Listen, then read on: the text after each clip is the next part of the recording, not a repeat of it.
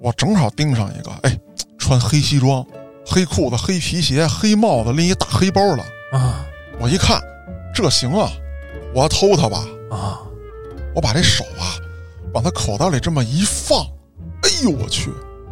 我摸着一拐把子，我当时就吓尿了。十月二十号更疯狂，同一天之内，有两所招待所发生了杀人案。警方的分析啊，跟我个人分析是一致的。嗯这个人应该是没有目的的，随机坐汽车、坐火车杀人，然后离开。服务员一推门啊，闻着一股焦糊味儿。等再往里一走，嗷喽一嗓子，啊这床上当啷着一个人。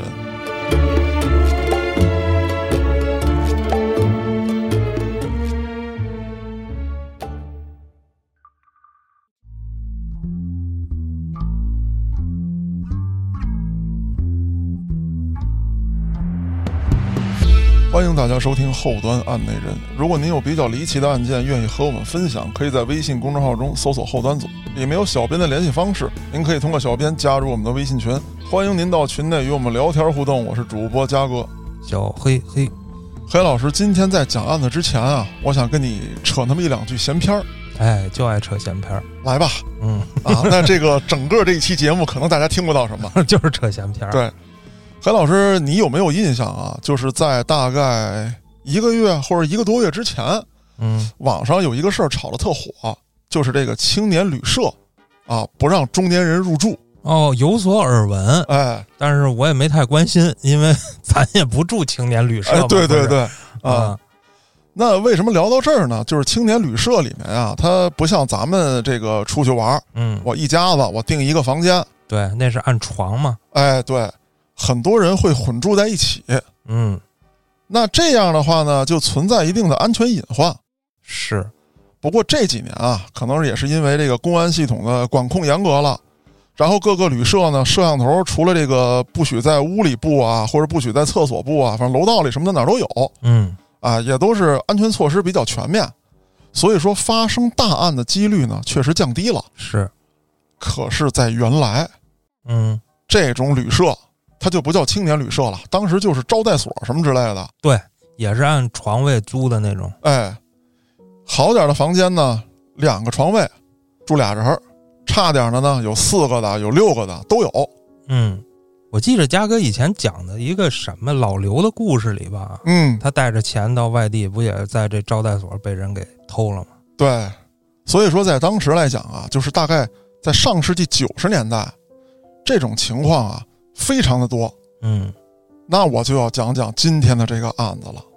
九十年代的九十年代发生在旅社，还不是一起。哦，在上世纪九十年代，有这么一位惯犯，流窜了十几个省，啊，在旅社啊杀害了二十五人，哦，这可能也是个旅行爱好者，旅行杀人犯。他其实是一边流窜，一边作案。哦，他就是他没有旅游这个爱好，对，只是为了逃跑。没错儿。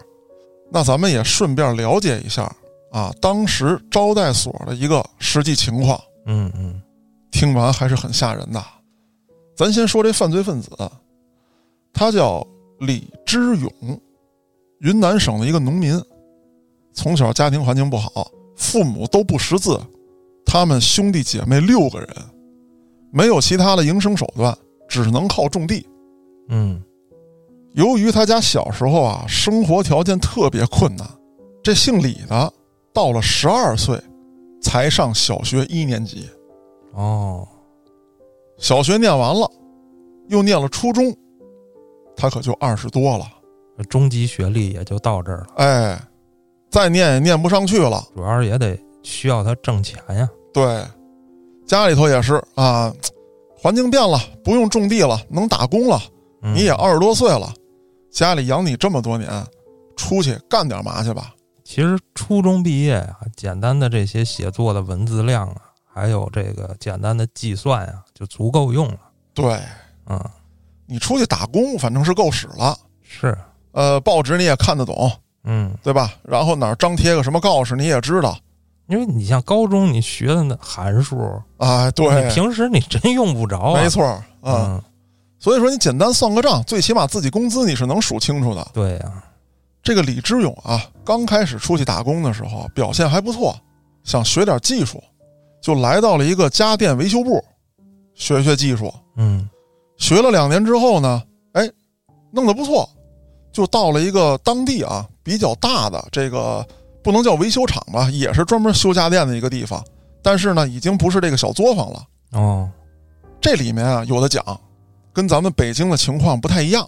嗯呃，黑老师，我给你念叨念叨啊，就是在当时呢，很多这个小镇或者说叫县城里面，会有一家大型的维修铺。嗯这种维修铺啊，只要是通电的，全都修，哦，小到电风扇，大到彩电。我这么理解啊，嗯，就是当年啊，这个电器相对设计没有那么复杂，对，也没有那么多高精尖的技术，对基本都是那简单的半导体电路板儿。没错。其实谁家的可能都差不多哎，啊，所以都能修。你要是现在可能有点难度，可能每家有每家不同的黑科技，哎，对对你对，还真不是说谁都能修。你能修，你没件儿啊。没错是吧嗯因为现在的东西啊都是集成的，嗯哎，就是换件儿。原来呢，什么接个线，这儿我给你焊两下儿啊，啊，都是这样的。哪个电阻烧了，哎给你换一个。对，嗯他到了这个大型的维修铺之后，接触的人就不一样了。先开始可能在小地儿，啊，就像你说的，黑老师修半导体的，嗯我家就这一匣子啊。到了大地儿呢，可能有一些大老板家买彩电，那个时候啊，九十年代能有彩电不简单，复杂了点儿，就哎哎因为他的技术特别好，这些大老板呢，或者说家里比较有钱的这些人啊，就挺看重他，啊。就对他比较认可。哎，我就得意你这手艺。那我们家得老坏东西才行， 这说明我们家买的东西还是不够好。哎，对，嗯但是他是这样啊，你想啊，在当地，呃，咱甭说这个县城里面了，九十年代初或者八十年代末，北京才有几家有彩电的。是我们家小时候还是黑白的呢，对啊，那选台还得拧拧是转那钮啊、哎啊，其实没多少个台，八个还是几个来着？你那八个里头还得有俩是带雪花的最神的是以前不是玩游戏，它能串到隔壁去，啊啊，隔对壁的也能串过来，啊，对，挺神的。好玩着呢。那所以说呢，呃，买得起彩电的，拢了包堆儿，这一地区可能就这么几个人，啊还都是有钱人有钱人。啊我这边修完了，推荐黑老师，你也找这小伙子修去。啊，没问题。哎，嗯就这样，他呢等于用这种方式啊，靠自己的手艺接触到了一些有钱的，哦，哎，做买卖的，然后就了解了人家家的情况，哎，但是啊，没干坏事儿。哎，对对对，在当时他可还没干坏事儿，但是说呢，他接触到了这个新的世界，哦，这些老板就给他讲，想翻身，现在大好的机会，得做买卖，得从商。哦，这个姓李的就琢磨了，我从商做买卖，我也没有本钱呀。是啊，老弟，听哥跟你说，做买卖本钱不是最重要的，啊，是人脉，哦，你得有关系，你人脉处的好啊。我给你讲讲我们是怎么做生意的。我答应黑老师给你带批货，我可以先管你要货款，因为我这人靠谱。是到那边拉货去，我可以压着他的货款不给，我先把他的货拿来。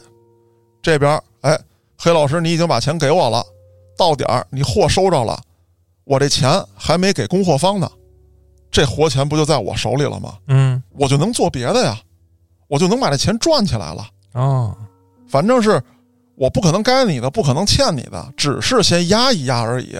是，咱得有朋友，这跟现在不是一个逻辑吗？对啊呀、 都是，嗯，当时那帮老板先琢磨明白这事儿了，但对于一个十二岁才上小学一年级的啊这个农村人来说，这打开他的世界观了。啊，我不知道这种事儿啊，我得交朋友。这老板这话是没毛病，是，您得交朋友，但问题是，您得交什么样的朋友？这老板可没教他。你也不是老板那圈子呀，对呀、他这不就交朋友去了吗？你想啊，黑老师，他是个修理工，他能交到的朋友，往好了说，就是比他技术再好一点的人；啊，往差了说，那没准这个无赖呀、地痞流氓啊，可就都交上了。是而且北京有这么一句俗话啊，叫“流氓假仗义”。这些地痞流氓刚跟他接触的时候，哎呦，那话说的义薄云天，嗯，兄弟，我告诉你哎，啊，这一块只要你提我好使，那话怎么说来着？小事儿提我名儿，大事儿我来办。嗯，咱们耍社会就要人狠心善。嘿好一套一套的，一下，这姓李的就被忽悠了，这活儿也干不下去了，哦，心飞了，飞了。天天琢磨着，我得干大买卖嗯，啊，我得耍关系。我得买彩电，哎，我再也不修彩电了，嗯，我坏了就扔。呵，彩电买俩，哎，一个做一个看，我光在当地混不行啊，是不是？我得进货去啊，是，我得把这个东西卖到别的省份去啊，嗯哪怕说卖到别的市、别的县去啊，我得去别地儿混啊，我得去边境嚯，好地方，腾冲、瑞丽。这不是卖彩电的，他也得到消息了，嗯，那边啊可以干点那个违法乱纪的那个事儿。是，要想来钱快，先学刑法。再不济那边也得走私个什么山珍，哎，啊，奇珍异兽舞的，没错儿，他到那边啊，真就见着这些东西了。可有一问题，没本钱。啊，你不是跟大哥学的吗？我先讹货，对呀、啊，嗯，人家大哥行，你不行啊。对呀、拆了你，我， 对呀、那会儿也就是没有这个手机，没有这个电话，嗯，要不你就缅北了是啊，让人给你卸腰子了就。 那会儿可能写信诈骗吧，嗨，那这个 KPI 完成的可能会比较慢。是，当时这姓李的到了瑞丽之后，已经穷的连米线都吃不上了。就在他走投无路的时候，啊，遇到了这么一位当地的神偷，嗯，小到夹钱包，大到溜门撬锁，没有他不会的手艺。这个姓李的过去也不是交朋友去了吗？哎，交到了这个三教九流当中，就这位神偷有手艺，说老弟，你跟着我混吧，我教教你。大活人不能让尿憋死，是，你不是就想弄笔本钱做买卖吗？那我就教你弄本钱的本事。哎，之后你看哪个来钱快，你就干哪个。嗯，啊，无所谓。那你图啥呢？我教完你之后，你干完这一票啊，咱们是兄弟。如果以后还想干，跟着我混；不想干了，哥哥送你一程，啊，听着那么瘆得慌，扶上马送你一程。 哎，不要多想。嗯，那你琢磨呀，黑老师，这姓李的，他刚开始到社会上找工作的时候，干的就是技术性的工种，喜欢这个，还是技术性工种，哎，这个偷这个东西啊，讲究啊，而且这人教了，说你偷技术先搁一边儿，先得有眼力，嗯，你得看谁现在有钱的，谁是来进货的，你得偷这样的。这腾冲、瑞丽，就这就这一筷子吧，嗯，这不有好多这个老板吗？是，跟这儿进货，啊，姓李的一看这个有钱，那个也有钱，我来这个。等会儿兄弟，这不能偷，啊，为什么呀？你看他做这买卖，你看他做那生意，你偷他，嗯，你腰子不要了你看这腰上揣了十把枪，啊？你敢偷这个？就是啊，嗯，说那我怎么办呀？偷点什么呀？你去旅店，哦，哎，你看这个南来的、北往的、客运的，有一些人呢是这个跑货的啊，或者说自己是个小老板，带着现金到这儿，哎，做买卖结账。你偷这样的，哦，这还是不能黑吃黑，对，还是得坑老百姓。没错儿，嗯，黑吃黑，咱说不好听的，在整个这个黑线当中，扒手是比较底层的。佛爷，哎，可是这个姓李的偷了这么几回之后，有成功的时候，他可就有失败的时候。那被揍了没有？那当然了，打的这叫一个惨。哦，当时的人啊，也不兴报警。我报完警，你能赔我点啥？是对吧？你把东西还我，让我解个气。哎，嗯，也就完了。这么三弄两弄，他就觉得这买卖不好干身体扛不住。啊。于是乎，他想到了一个办法：如果这个人不反抗，嗯，我是不是为所欲为了？那先迷晕他。迷药不会配，哦，这不是在边境呢吗？能买呀。哎，但是他没有买迷药。啊，先开始想过啊，你比方说，我跟你喝点酒啊，咱俩聊会儿天儿啊，哦，哎，我给你下点迷药。可问题在于啊，他买的这个迷药，他有时候他他被蒙啊，是啊，当场又不能验货，对啊呀、验货你就钱也没了，药也没 了。啊，腰子没准也没了，啊，所以说他被坑了几回，他就恨这骗子呀，是说我们小偷我们就靠本事啊，我们靠技术啊， 你们就靠偷袭。对你他妈不讲武德，我操，挨了坑了，不敢买这东西了。再有一个，我个人分析啊，黑老师，就是云南这一带啊，他可能好多配的那个药啊，都是当地的小蘑菇磨的，哦，躺板板，哎，红伞伞。对，而且呢，这个他这个东西，你你你，他迷完之后，他不是躺那儿不动啊，他是满眼小人儿啊， 幻觉，对，这玩意儿对于他的作案来说也不咋奏效。嗯买 P R G Q 不行，声儿太大，嗯，不好弄。而且你这一个简单的盗窃案，嗯，没准就升级了，升成杀头案了。哎，可是这姓李的虽然也是这么琢磨的，但是他买的这个作案工具也是奔着杀头案去了。他买了把电击枪，哦，当然了，九十年代的这个电击枪到底长什么样，我不敢确定。我上网呢搜了搜图片，出来的呢都是这个目前这个 American police 们用的那种，嗯嗯啪离老远打出两根电针去。嗯，那肯定不是啊，对啊，那会儿没这个，但是一般的电棍那还是有的。它是有的啊，但是说这个电棍的威力啊，它其实没有想象的那么强大。不得而知，主要是对咱没试对过。，我呢是被电棍电过，嗯，但是就是一跟头一哆嗦，就立马你就怂了，失去反抗了啊。但是说，你说给你电蒙圈了，啊，电晕过去，这咱也没试过啊。，就没给你电晕过，反正 嗨，嗯，原来上网看过一哥们儿啊，那会儿直播年代刚开始，哥们儿拿一个小的电击枪，嗯，怼着自己太阳穴，啪就过去了。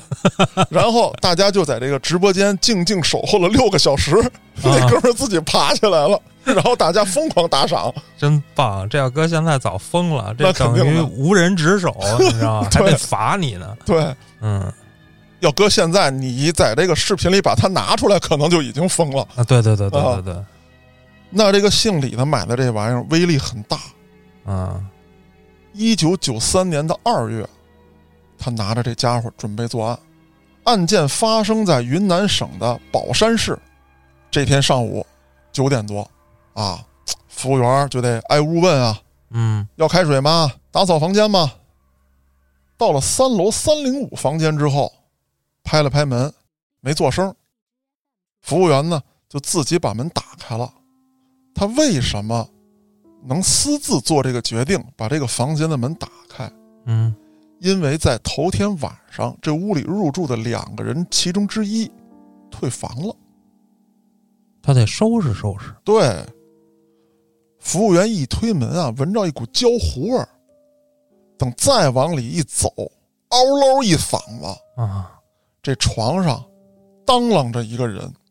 哦，哎，注意我这形容词，这人跟床上当啷着呢，这是腿当啷在外边儿还是上半身有一半儿啊？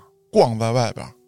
哦，就怎么说呢，就跟这人喝多了那个劲儿似的。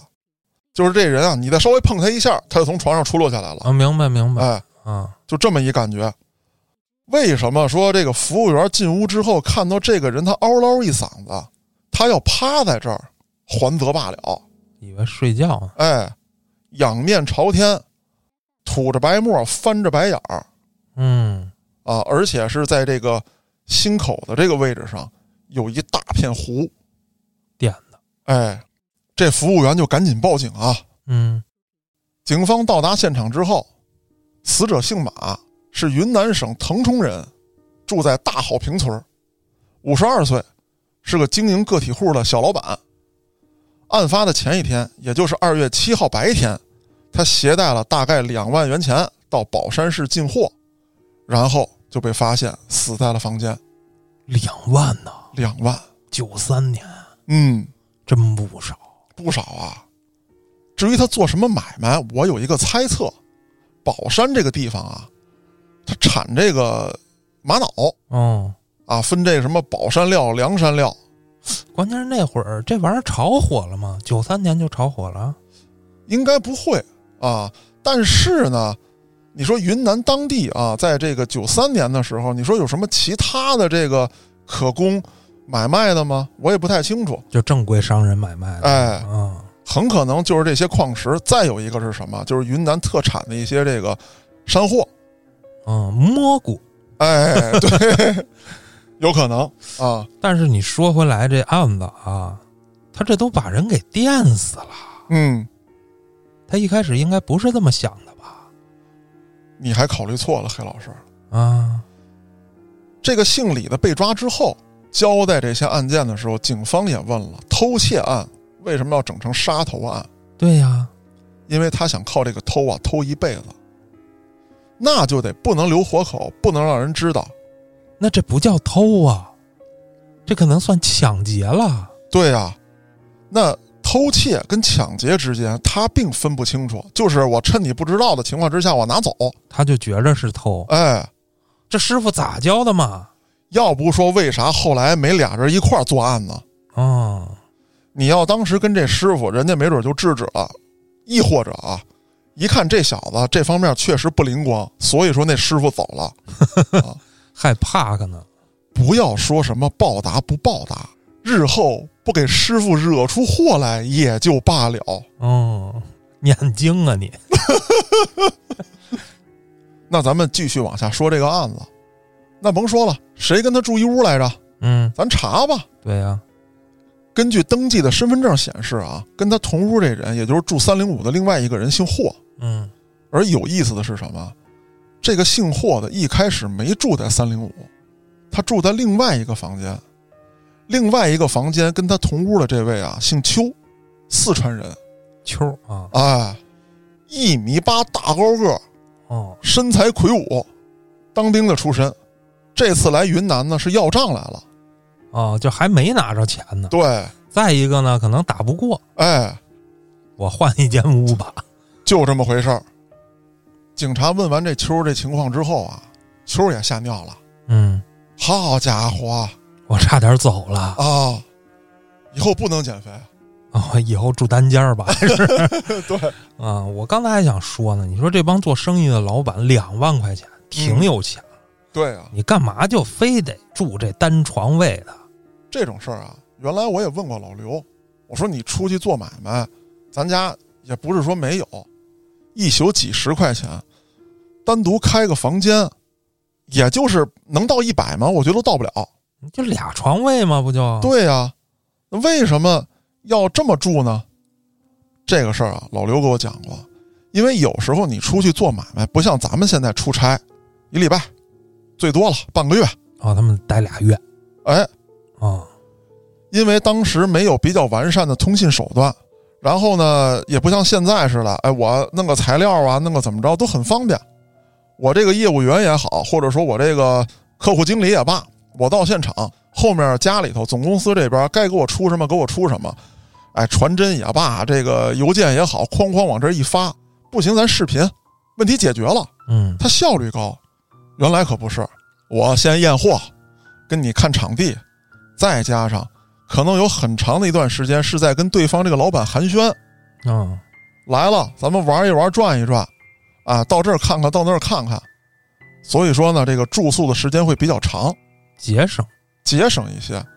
再有一个啊，就是他们的这个习惯，就是几乎这个一年当中有多半年是在外面跑，所以这个挑费可就上来了。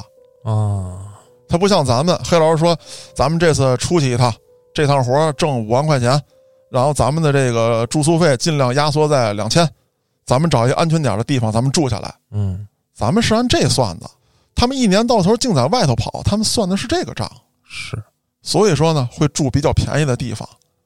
再有一个啊就是警惕性心理比较低，我常年跑江湖，哎，我识人无数，嗯，我出不了事儿。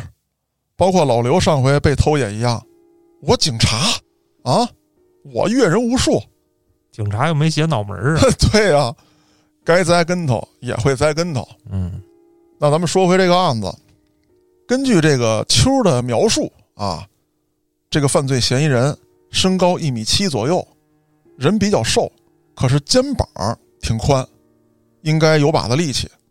这打扮呢，一看也是长期行走江湖的，黑西装、黑帽子、黑皮包。黑西装配个什么型儿的黑帽子？当时啊，比较流行的意大利的那种吗？啊， 不是，就有点像现在这种啊，就是黑老师，你看过这个杰森斯坦森经常戴那种帽子吗？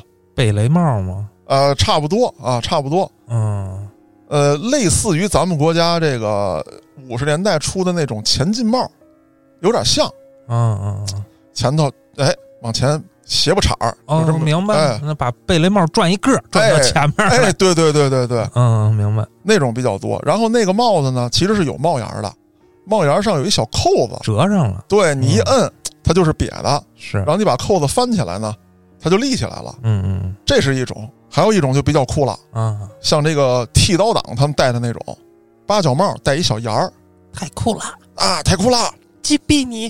靠！形容完了，说如果再见着这人，啊，邱先生，你能不能认出来？化成灰我都认得。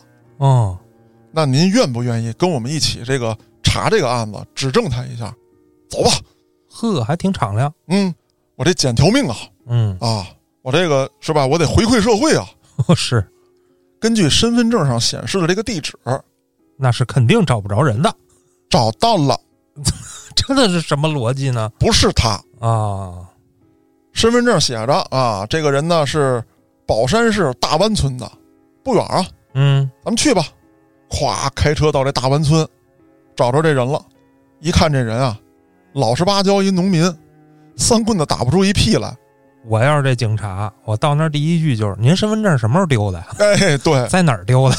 我绝对不会说，我先给你带走。哎，这警察呢，当然没咱这么草率，嗯不放过任何一个可能性，啊，虽然说这人看着这个不像作案的，然后也跟邱呢，邱先生吧还是，嗯嗯嗯 然后也跟邱先生确认了，确实不是他，外貌特征啊没有一点相似的，那就问了，您身份证什么时候丢的？嗯，对啊，大概是一九九二年，啊，十一月份，他跟自己媳妇儿呢到当地的照相馆去拍照，拍完照之后，自己身上有那么几块钱，加上身份证就被偷了。偷完之后呢，那就报警吧，钱是别想找回来了是，啊，几块钱的事儿，身份证补办一个就完了。警察当时也琢磨，你说咱还去不去这照相馆问？啊一年前的事儿了，啊，那会儿也没监控，嗯，这人来人往的，老板也记不住啥呀。大海捞针，咱也捞一把试试吧。就去这照相馆了，一问，嘿，有门儿。嗯，照相馆这服务员说啊，说当时啊，这位先生跟他媳妇儿照相来被偷的时候，我瞅见了，他爸当时没破案。我瞅见了，我不敢说话。哦这人啊在当地心狠手辣，啊，老偷东西啊，不会是他师傅吧？那倒不是啊。啊有时候偷东西你发现了吧，他还打你，啊，哎，偷不成就抢，所以说这不是他师傅，一看就不是一门派的。偷东西这人呢，二十多岁，姓宋，原来是当地这个建筑公司的一个电工，但是在一九八九年的时候啊，他就因为偷窃被捕了，劳教了三年，回来之后呢，只能靠做临时工为生，但是他的这个生活这个质量啊，据有些人反映，不曾下降。哎，吃香的喝辣的，而且呢还经常出入当地的一些小舞厅。嗯，你想想，黑老师，九十年代啊，这个小舞厅那都不是一般人能去的。蹦擦擦，蹦擦擦。哎，嗯，脸贴脸，手挽手。哎呀，那年我太小了。你在舞厅门口看场 了。那这警察呢，就跟这个服务员说啊，你能不能跟我们去指认一下子去？嗯，说咱咋指认啊？说这好办，不就是那姓宋的吗？我先抓来。哎，嗯，你认一下。对，说抓哪儿来？抓派出所，坐桌子对面，我认他一下。啊哈，说不能啊，我们这儿有高科技产品，啊，你你到时候没问题啊，你认就得了。这位服务员就以为啊，跟电影里演的那似的，嗯，一大玻璃，这面看得见，那面看不见。哦，哎，我也见识一回。是， 其实不是，就是把一堆小偷啊逮起来，搁派出所院里，然后这位女店员呢坐在车里面，车玻璃上有层膜，啊，隔着这膜看看是哪个，是那个吗？对，就是那个。也挺高科技 的，挺高科技的，差不多一个原理啊对啊那警察一看，得了，有门了，啊，那接下来的事儿就好办了，审吧。去年啊，还记得吗？十一月份偷了一身份证，这姓宋的都好几进宫了。嗯他对警察的审问是了解的，立刻反应过来，为什么单问这件事儿？啊，这警察也没搂着。我告诉你啊，你偷的那个身份证跟一起杀人案有关。哎呦，大哥，这可不是我呀，是啊，我没有啊！跟我毛关系都没有啊，别别别别废话，说怎么回事儿？说大哥，我跟你说啊，我把这身份证偷了之后啊，这个我后来就就就揣着它，我也没啥用嘛，嗯，但是没来得及扔。我呢就偷完之后，立刻又跑到别地儿作案去了。市里面啊，新开了一个大型的商场，我就去了。我正好盯上一个，哎，穿黑西装、黑裤子、黑皮鞋、黑帽子，拎一大黑包的。啊，我一看，这行啊，这是做买卖的人的样儿。我要偷他吧，啊，我把这手啊，往他口袋里这么一放，啪啊就给我电了，差不多是这意思。哎呦我去！我摸着一拐把子，啊！我当时就吓尿了，就那么一愣神儿啊，一害怕，耽误了那么一秒半秒的，我这手就被抓住了。这黑衣人一拎我脖领子，给我带到一个拐角，就把那不知道什么玩意儿那东西啊，隔着衣服兜顶我身上了，给我找三张身份证，否则我就弄死你。哦，我当时就应了他了，立刻先把这身份证我就掏给他了，说大哥啊，以此作为抵押，我马上再给你弄俩来。我是想唬住他之后，我赶紧跑，嗯，可是没成想啊，我溜达到哪儿，在不远处他就看着，我是拐弯抹角，抹角拐弯，穿胡同走大街，越小巷，我觉得能甩了他了吧？这人跟个鬼似的，只要我站那儿不动啊，四下张望，准在一角落能看见一黑衣人。估计是真撞鬼了，你们看过柯南吗？那个小黑人儿，嗯，吱，就老有他，给我吓得呀！我这不就没辙了吗？我就又偷了两张身份证给他。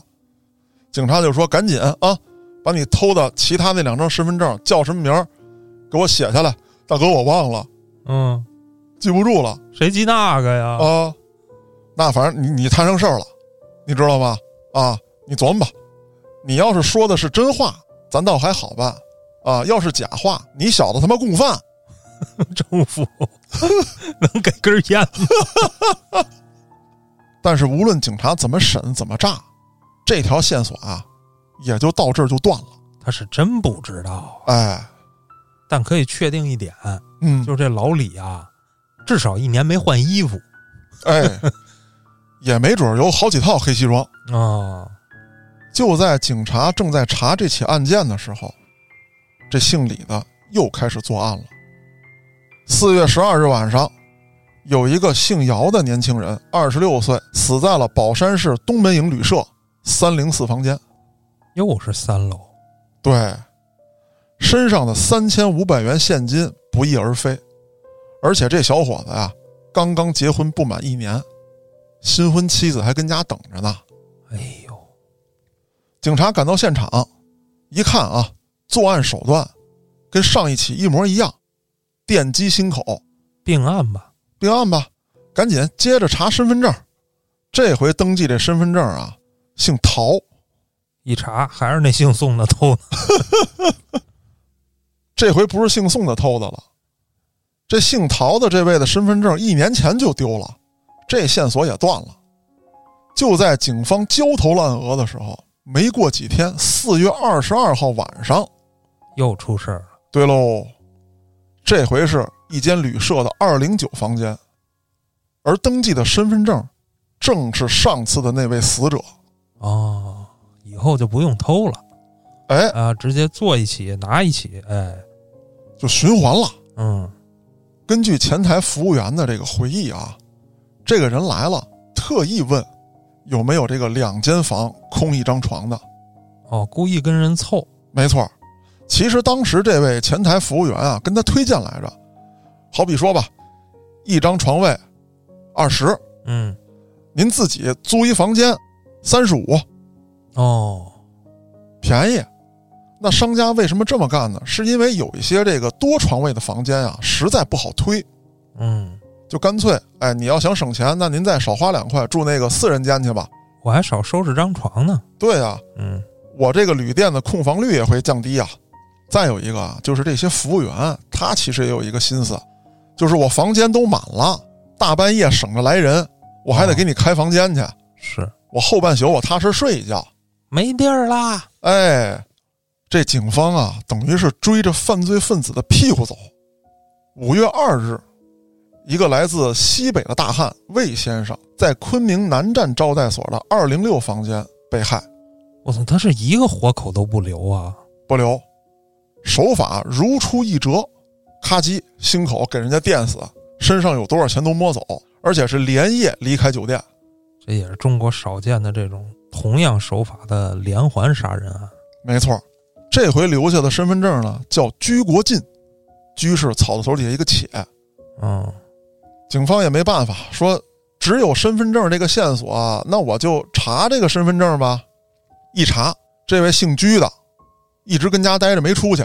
啊，人说你身份证也丢了，他说我身份证没丢，我身份证借我侄子了，他外出打工用去了。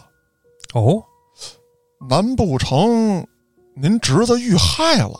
哦，警方就赶紧找，哎，没成想呢，找着他侄子了没事儿， 啊，没事儿。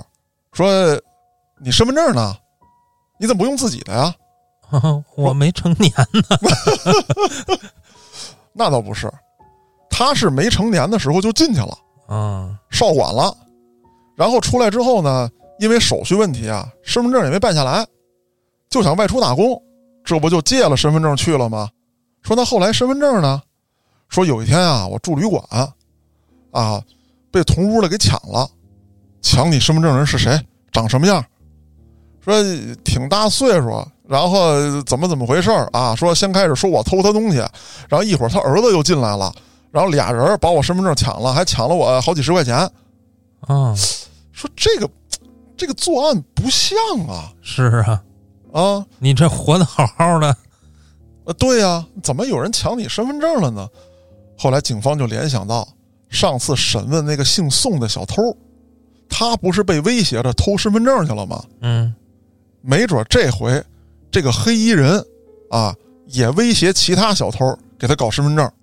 这一问啊，果然问出来了，那父子俩也是对贼啊，也是偷这个姓李的的时候被发现了，威胁这俩人现在立即马上给我弄俩身份证来。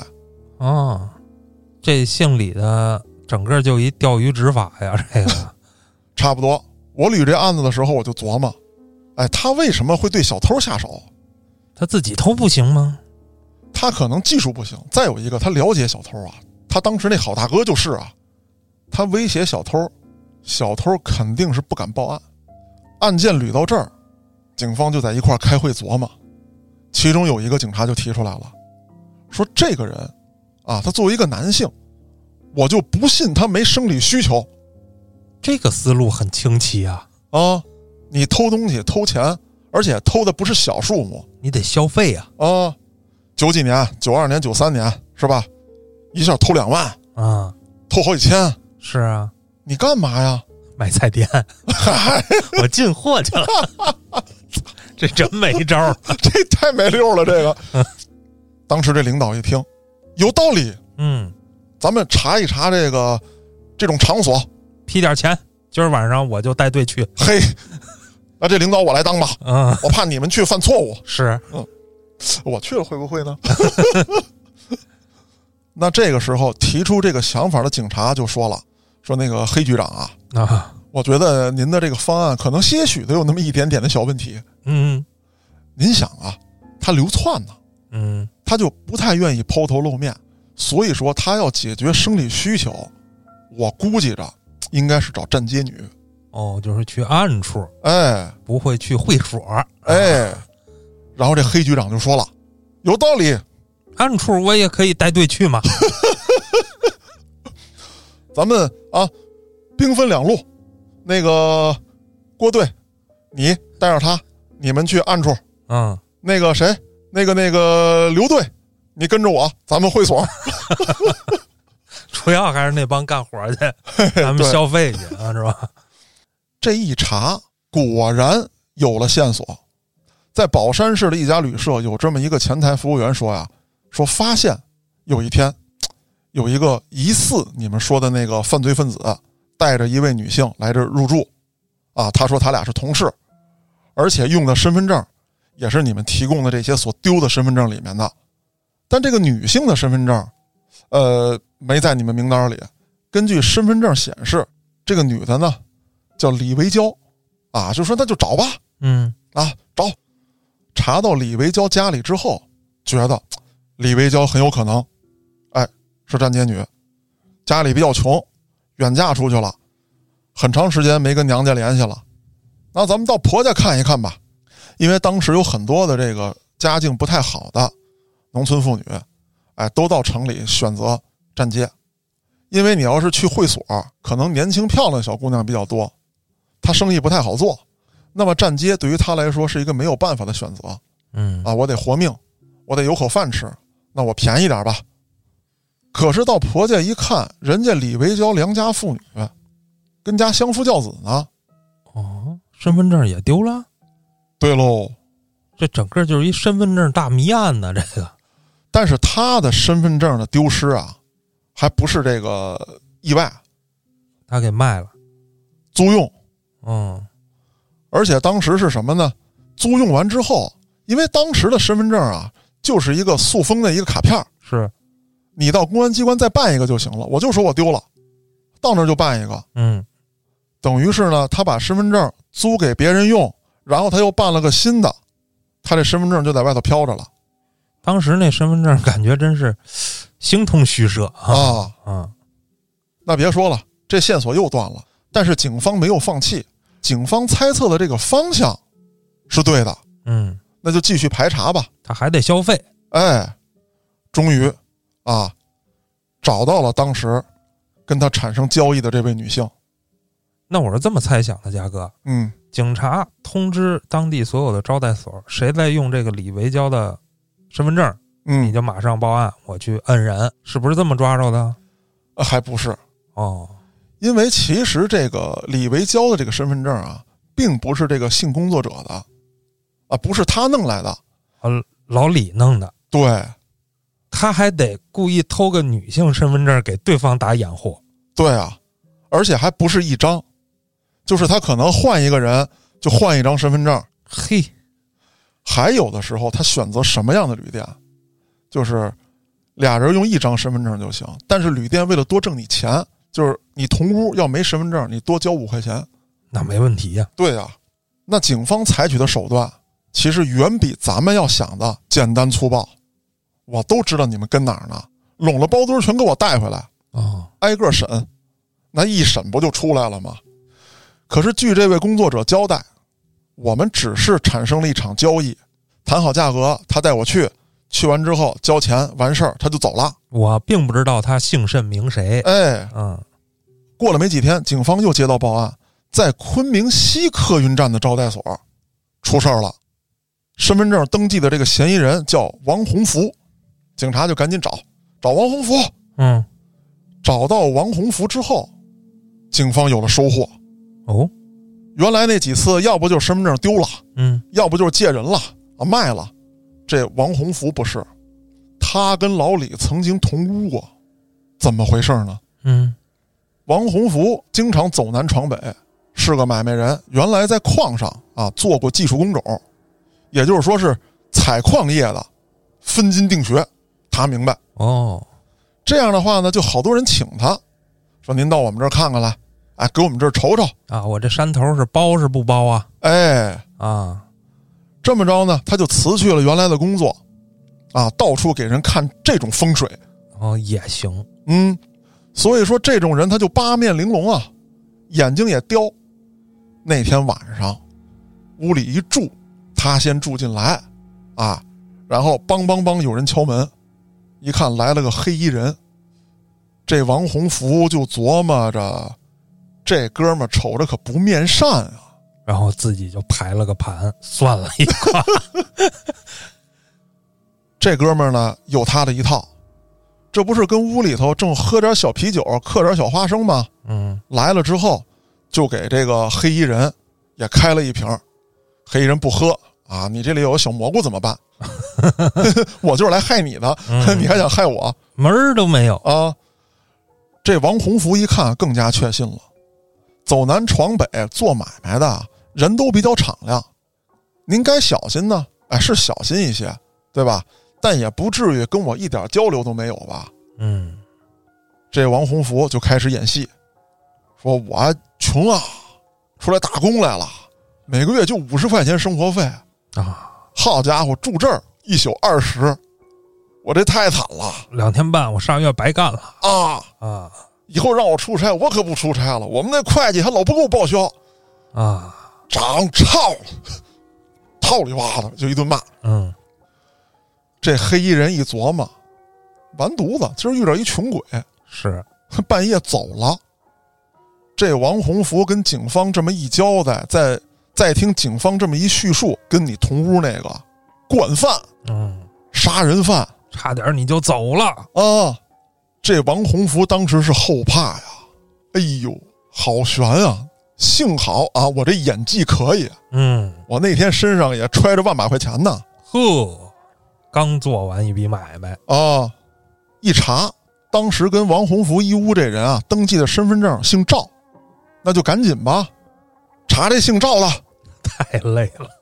这姓赵的在昌宁县，跑吧，那就嗯，接着追。找到这姓赵的之后，人家四月七号就回家了，一直在这个身份证登记地的这个老家这位置待着呢。嗯，有村里的干部啊，还有这个村民可以作证。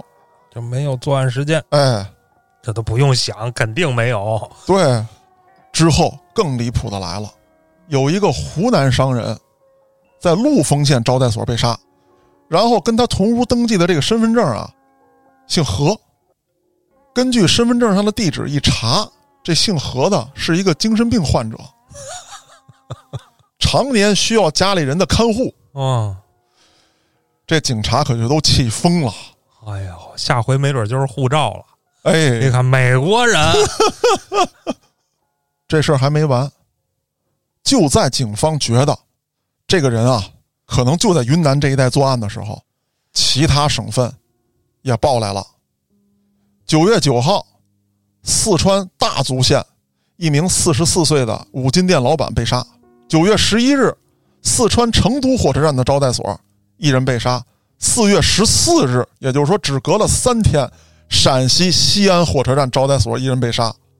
两天之后的九月十六号，河南洛阳汽车站的旅社一人被杀；九月十九号，河南郑州火车站的旅社一人被杀。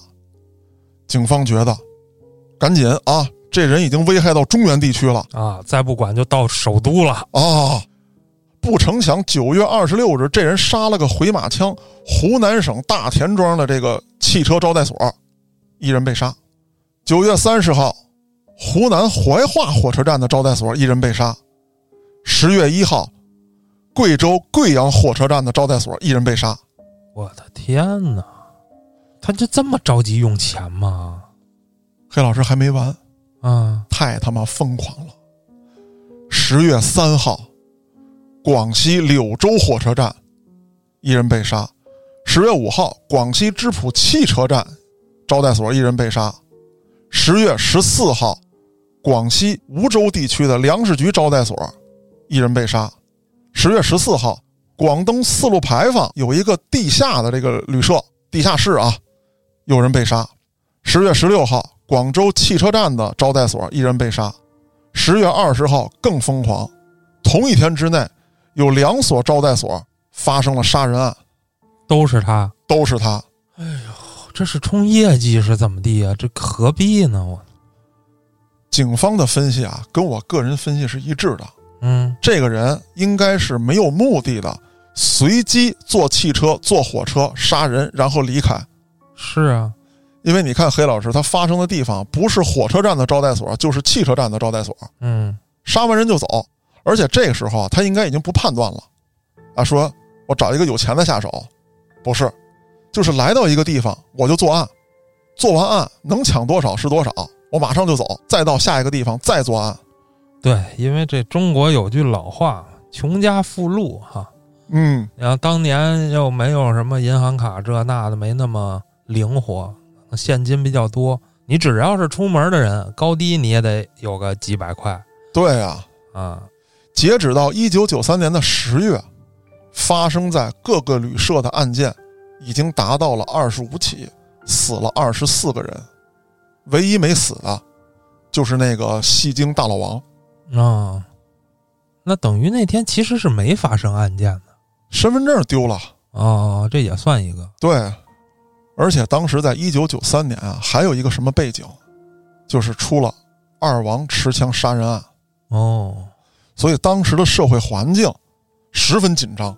人心惶惶。对，又出了这么一起跟铁路运输有关的这种旅社杀人案。当时一个是二王的案件，一个是我现在讲的这起案件，震惊了全国，惊动了中央，哦，国家加大力度要对这个客运行业、汽车呀、火车呀，甚至是这个住宿加强管理，要严防这种事情发生。今天能出一个流窜犯，明天也能出一个。这照猫画虎的，谁受得了？对啊，甚至还有什么啊？就是有一些这个旅客，如果说你登记的这个身份证，要求各个旅社登记身份证的时候，一定要核实这个照片儿啊，这个清晰不清晰？而且公安系统要派人不定期的检查暗访，随机抽查房间，核对个人身份证。但是我觉得呀，黑老师这个事儿其实也是杯水车薪。嗯，现在很多年轻人啊，真的没有见过那老板的身份证。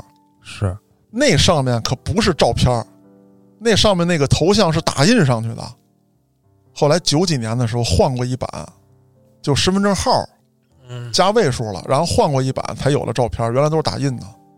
就是很模糊，对，而且当时的印刷技术啊有限，嗯，就是所谓现在的那些防伪技术，可能当时并做不出来，对就很容易仿制对，假证嘛，是哎，吧？太容易做了。嗯我记得当时那个身份证防伪啊，是后来，呃，我大概都上上没上初中啊，反正也就是六年级到初中前后，大概九六年、九七年换过一版身份证啊。那个时候的那个身份证啊，是外面加了好多那个彩条亮线，嗯，说镭射啊，说这个防伪，说一般人做不出来。你想当时假钱还好多呢，那对呀、啊，嗯一九九四年，国家这么大的力度在督办这件事儿的时候，这姓李的又作案了，但这次他失败了。这说明国家的措施管用了。一个是国家措施管用了，再有一个呢，因为宣传力度的增大，大家都有戒备了。哎，有防范意识了。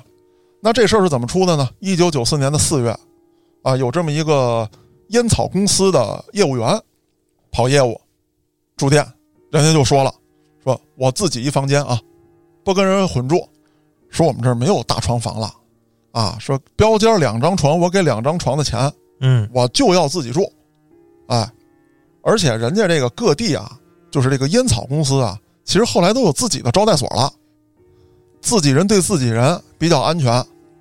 可就在当天晚上，这位业务员的门被敲开了，说实在不好意思，您看大雨天儿来了位旅客，咱不收也不合适，挤挤吧，挤挤吧。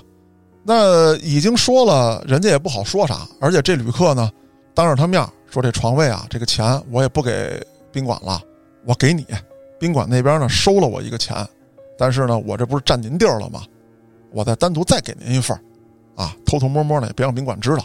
可是这位业务员，人家就留了心眼儿了，嗯，黑衣人，大雨天儿，半夜前来，他他妈就不能换身衣服？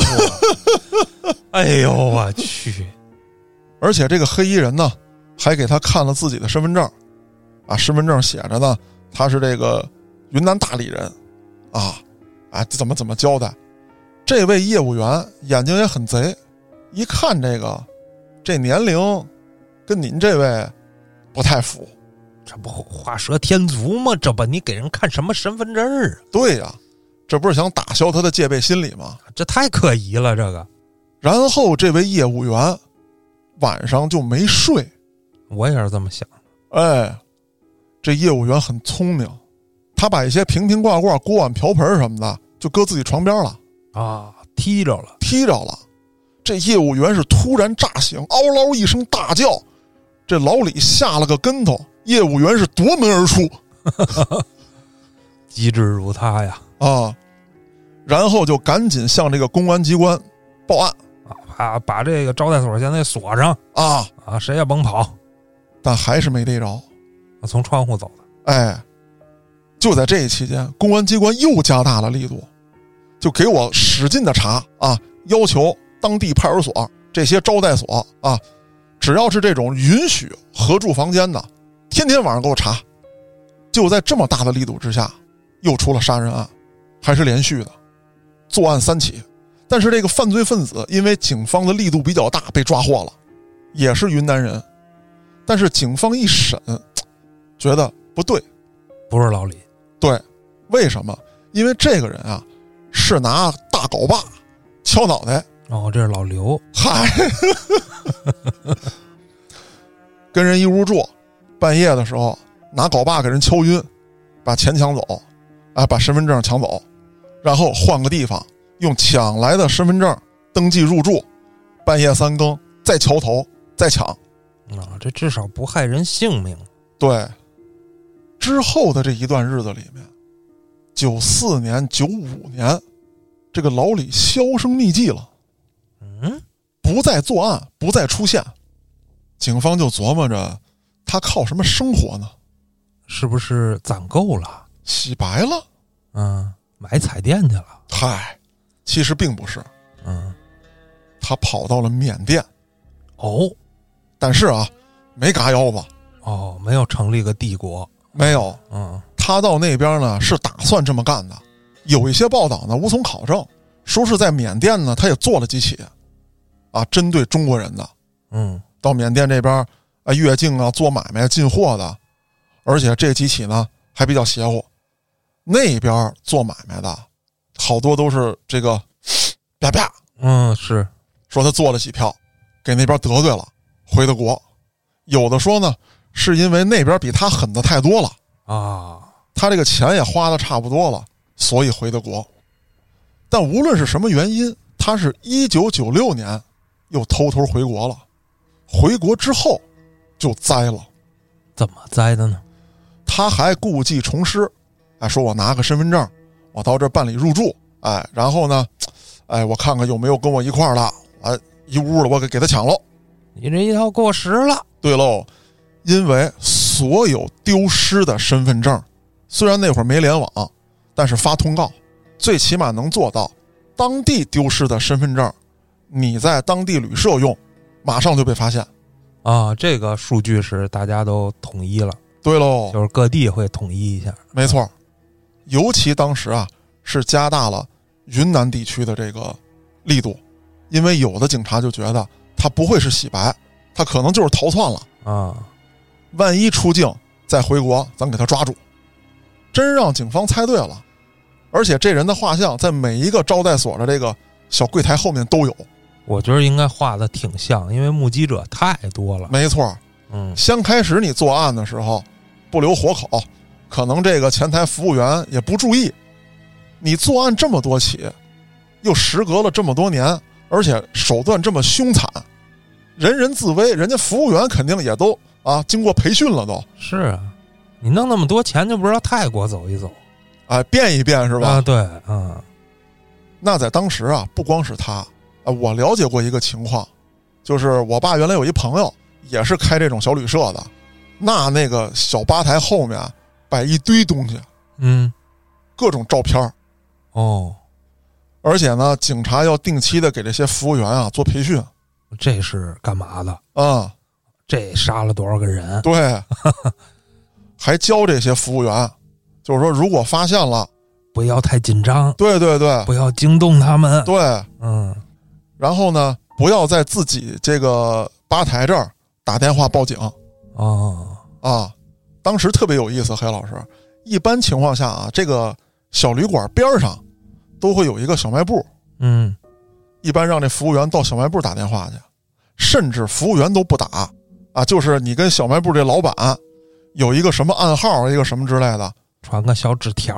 哎嗯，比方说 A 这个人物来了，跟老板说我买半盒红塔山，嚯，老板直接就给派出所打电话，说这个 B 这个人来了，哎，给我来一听两可乐，在你这儿抠开啊，哦，这都是暗号，全都有，特别有意思。那这回也一样，这老李一回来住这旅店，这服务员就是登记一下吧，把身份证拿到这个吧台下面，就开始对嗯，啊，本省丢失的一对啊，这张身份证是丢的，来活了。哎，来活了，来活了之后，啊，就开始看，对这画像，哎，这个不是啊，那个不是，这不是强奸的，啊，这个不是，哎哎哎，是这个，哎呀妈，杀这么多人太可怕了！啊！我先套了他话吧，嗯，说先生，那个您想住什么样的房间啊？我们这儿有带电视的，有这个带窗户的，我要天花板都是镜子的，哎，嗯上面吊一根红带子吗？ 啊，我要水窗。 黑老师，你挺懂啊，你还是带队检查过。没有没有，那然后这个老李就提出来啊，我要想省点钱，天南海北跑买卖的，这个有没有同屋合屋住的？说对不起，那个先生，现在有规定，我们这儿不许啊。那算了，我换一家吧。呃，您别着急，您别着急，这么晚了，旅店您也不好找。我跟其他客人协商协商，您看行不行？这老李一下高兴了，啊，我能作案了。哦，这服务员其实也是在诱导他。就别跑了，哎，要跑了不好找了。对喽，给他协调好一个房间之后，其实那个房间啊，是一间上一个人刚退还没打扫的，所以说这个有一张床的被褥是乱的。然后出去还没回来对，说我给他打个电话，这人啊在我们这儿住好长时间了。啊，有大哥大，哎，对，没事儿啊，我跟他联系。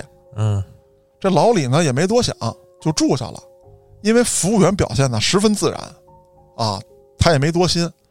然后这服务员转过弯儿去，就跟小卖部老板递上暗号了，啊，而且交代了一下门口这保安，使了个眼神儿，盯着点儿。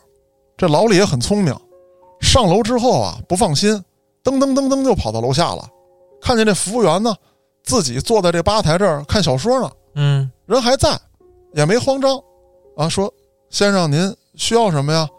呃，哪儿打热水？现在咱屋里都有电壶了哦，啊，都行，都行自己。烧，对对对，那个您住那屋子呀特别好，晚上供应热水，能洗澡，但白天咱没有啊。老李这就住下了，等着啊，这同屋什么时候回来？ 啊我我给他弄了，我这好几年不作案了，我这啊痒痒。嗯，就在等待的过程当中，房门被打开，此时的老李啊还在装睡呢，啊，他想让屠夫回来之后别那么紧张，是我这已经睡着了，反正前台服务员给我也交代好了。不成想这一开门，几只大手就给老李摁那儿了，哦，跟我走吧。有一地儿睡得特好，床倍儿大，能睡十好几个人呢。对喽。嗯，然后以你这个案件情况来看啊，你到那儿你头板了啊，嗯，你睡把头儿，哎， 就这样流窜了十几个省，杀害二十多人的老李被抓了。那甭说了，这肯定是要吃子弹了。嗯这件案子不是中央督办的吗？嗯，那么，在一九九六年的五月十四日，时任国务院总理的李鹏、云南省省委书记、云南省省长以及瑞丽市市长，特意啊为办案的民警颁发了奖状和奖金，并且合影留念，太难了，真是太难了。查了好几年呢。黑老师，你发现一个特点没有？就是我讲的这些大案里面啊，大多数都是发生在那个年代的，嗯甭管是黑恶势力的起步，还是有一些特大的连环杀人案，都是那时候。那当然了，呃，我起先的时候啊，是觉得当时的这个办案手段比较落后，哎，比如说没有联网，比如说身份证的这个核查都不行，没有监控摄像头，等等等等。但其实啊，我觉得最重要的一个原因，还不是这些技术方面的，是整个的一个社会大环境。嗯，当时的整个社会大环境其实已经到了一个让人觉得不太安全的地步。现在说不好听的，咱们出去去哪儿玩儿，哪儿能避坑是吧？被宰的都是什么情况？咱们提前做做攻略，没有问题，也能确保自己的安全。别贪便宜就行，是吧？你说这旅行团十块钱带你云南五日游，您是别去，嗯，对吧？我也可以找一些比较合规的旅店，这到处都能查着。甚至你到一个地方玩去的时候，你还可以先到当地的派出所进行备案，这事儿特别简单。嗯就是虽然派出所没有这项业务，你可以直接到派出所说我身份证忘带了或者丢了，找一个理由开一张临时身份证，你在这儿就有登记记录了哦，啊。这是我经常采用的一个鸡贼的手段。有啥用呢？让嗯他们方便抓你不 成？嗨，我我坦坦荡荡的，我为什么要怕这个啊？这样的话，就一旦你出任何问题，啊比较好办，因为你比方说从机票上看啊，火车票上看，你可能到这个某市了，但是具体在这个市的哪个县、哪个区，或者说哪个街道，你不知道。可是如果我到当地派出所办了这个临时身份证，你比如说以北京来说，那我至少我知道我在哪个街道呢，最后一次出现。嗯是吧？这是一个比较安全的手段。再有一个就是整个的社会大环境，它现在是趋于一个安全太平的一个环境。就是恶性案件嗯，少了。对，这个不法分子更多的还是把精力用在了这个经济犯罪啊、电诈呀、这一块啊比较多。啊对，因为毕竟恶性案件风险比较大。对，你像现在有这么隐蔽的这种电诈的这种各种方式，嗯他嗯，就没必要冒那个险了。对，执法力度的加大，犯罪成本的增高，我觉得是呃让现在社会更稳定、更安全的一个主要原因。同时呢，也离不开各种宣传嗯啊。原来可能哪儿出个什么事儿，不是巨型的、重大的，咱们看不见、不知道。嗯啊，只能从报纸上看。那报纸上登的那一定得有轰动性，是吧？现在这个哪儿哪儿有什么事儿，立马都能知道，大家的警惕性也就起来了。不光这个，你像各个层级的公安部门，上到市局的，下到派出所的，都会拍一些短视频啊，来对教大家规避这些问题。啊，没错儿啊，这也是我觉得做的特别好的，就是这些系统呢，不再是像过去一样说教，啊，他会用你比较喜欢的方式，比较能接受的，也好懂好理解的，把这些这个啊社会上的一些问题啊、法律常识啊、安全性知识啊，给你们普及出去。